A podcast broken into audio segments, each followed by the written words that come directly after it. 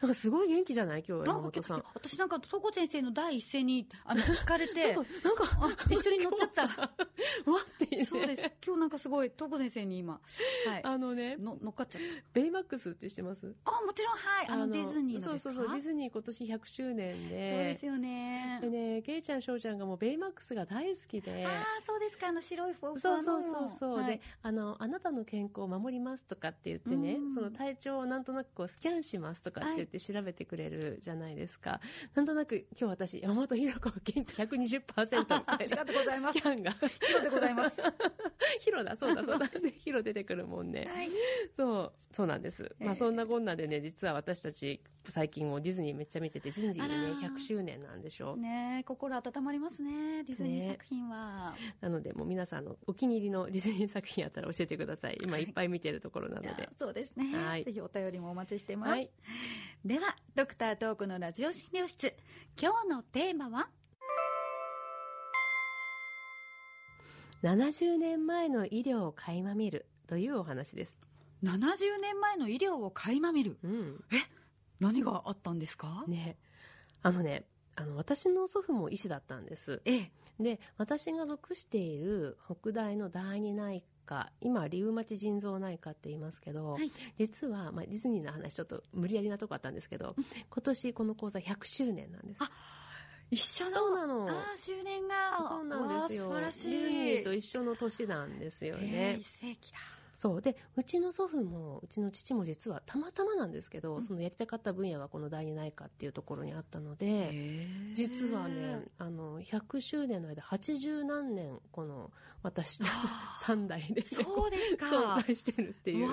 あことに気づいた。へえんですよあじゃあその歴史の80何年を見てきたそうそうそうお三そう人っていうことですそうね。そうそうで一家そのあの実はね論文を入手したので今日それをね軸に話していこうかなと思ったんですけうわあど。面白そそうううちの祖父ってね長く小樽で開業をしてたんですけど羽幌とかね世田谷町でも診療していたらしいっていう話を聞いてそうですか。そうなんですよいろいろなところ行かれてたいんろんでなすとこね。ろに行かれてたん行かれてた行かれてたんだけど、どうやら医学研究もしたかった人だっていうふうに聞いていて。お現現役の医師でありながらも研究もっていう。そうで途中で医学部のその大学院に入って博士号をっていう話も聞いていってあれと思っ。てあの何やってたんだろうと思って論文を調べてみようと思ってですねあおじい様の。そうですそうですええ国会図書館のねわおデータベースを検索してねはい。橋本常夫っていうんですけどうちの祖父ええ打ってみたら出てきたんですわよあすごい。それで初めて国会図書館にねあの連絡をしてこの論文の複写をくださいかなんかやってあそうですそか。うなんですよ。で手にも入ったその論文の名前はい。パラチオン中毒パラチオン中毒です そのか。名もへえでパラチオンっていうのは有機リン系の農薬の一種なんだそうでねとっても毒性が強いものだったようで、うん。うんだったということは今は、まあ、もちろん使われてないですよね。そうそう、うんうん今は使われてないですって調べたんですけど、で昭和278年頃からよく使われるようになった害虫駆除のための農薬で各地で中毒事故が発生したっていうことを受けて、昭和42年に生産停止の通達が出て、えっと、昭和46年には使用禁止になったっていうことなので。うんもしかしたらお聞きの方でね、そのあの農業を営まれている方は知ってるわなんていう方もいらっしゃるのかもしれないですそうよ。ですうんね。、で、このね、論文、うん昭和29年のものだったんですよね。はい。なので、このちょうどパラチオンがね、危ないんじゃないかと言われ始めた頃の論文のようなんですよ。ああそうですよねまさにパラチオンっていうものが出てすぐみたいなでここから20年近く使われていたっていう時のものですもんねそうそうそうっていうのを、はじいちゃんのね、は いものとして発掘してみたい、。えー、これどんなことが書いてあったんですかあまりに面白いからここで紹介するんですけいどやね。ーどんな内容ですかあのね、まずねはい、文体がすごい。あのへ日本語としてよ、はい、まあ、70年前の文ではあるんですけど、うんうんこのねパラチオンっていう農薬にこう触れて触ってね中毒になってしまった子どもの症例を報告しているくだりの一部をね抜粋しますとねあこんな感じで書かれてるんですよ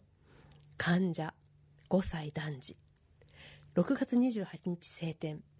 北東より微風あり午後4時頃約500メートル風上にてパラチオン散布みたいなね。あの戦争映画でよく見るような感じですねそうなの。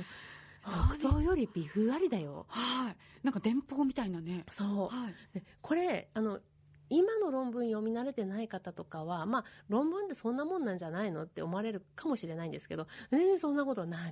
くてまあまあツーツーツーツーツーみたいあななんか ねモールス信号ですかみたいな映ね画みたいそはい、う面白いなと思って、えーえこの実際5歳の子供はどうなっちゃったのかなと思ってえ読み進めていってみると、実はね夜の8時に具合が悪くなって夜の10時頃に意識不明の重体の状態で運ばれてきてるんですえそれ大変じゃないですか大変なのはだって今の時代じゃないんですよ70そうです年前だよはいでこの時点ではあのこの見てるお医者さんであるうちの祖父はそのパラチオンかどうか分かんない状態で当然見てるわけですようんうんですよねうん、でね「有機林」っていう言葉ちょっと立ち返って考えてみてみると皆さん過去のね凄惨な事件ありまましたよね、す、あれを想起するかもしれないですでニュずいぶんねニュースで報道されましたけど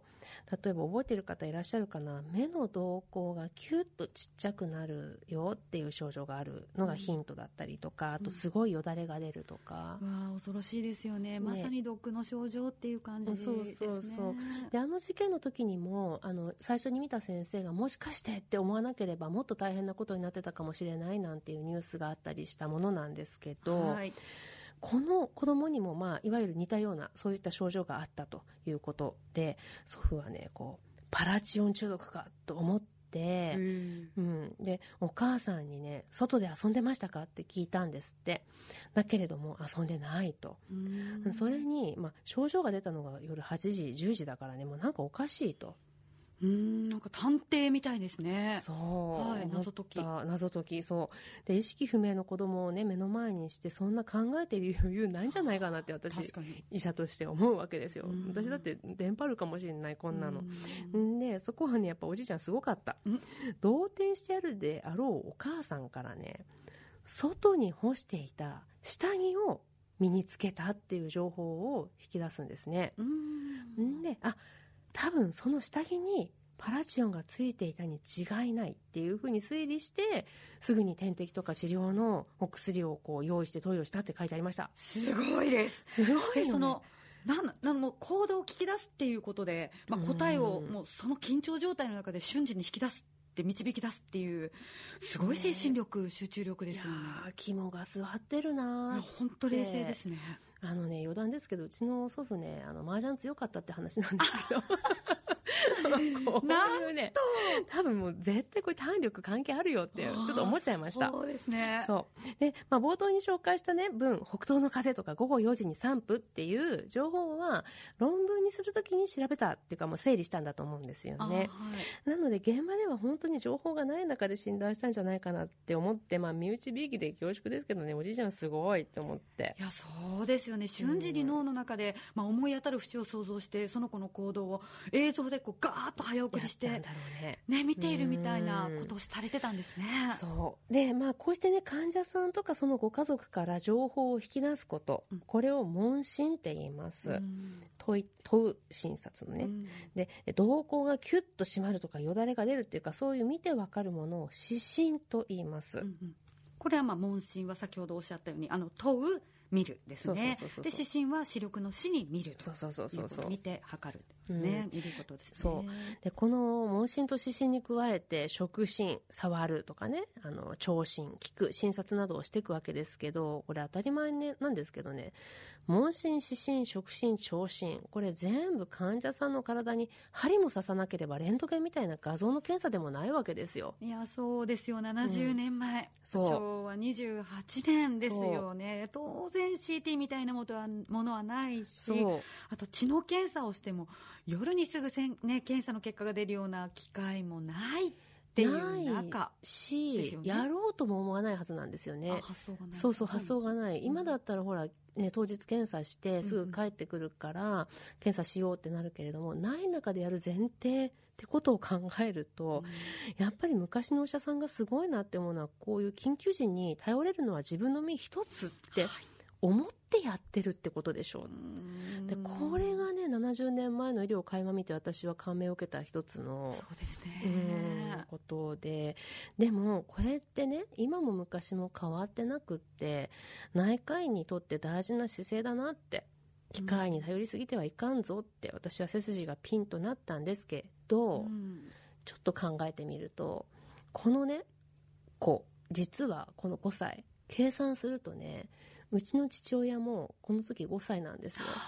あそうですかそうなのん同じ年の同じ年なおの子さんだったんですねでね同棲してる母親からこんなにちゃんと情報を聞き出せるってうーんもしかしてこれ自分の子供と妻だったんじゃないとか思っまたさりかして、いやどうなんだろまさかいやまさかおかな父様だった可能うい性やがそうなんだけど今もう両方ともねあの向こうの国の人なので、はい、亡くなっているのでこれどうだったのっていうふうに聞くことはできないんだけれど、もしお父様だとしたら、うん時を経てそう、東子先生が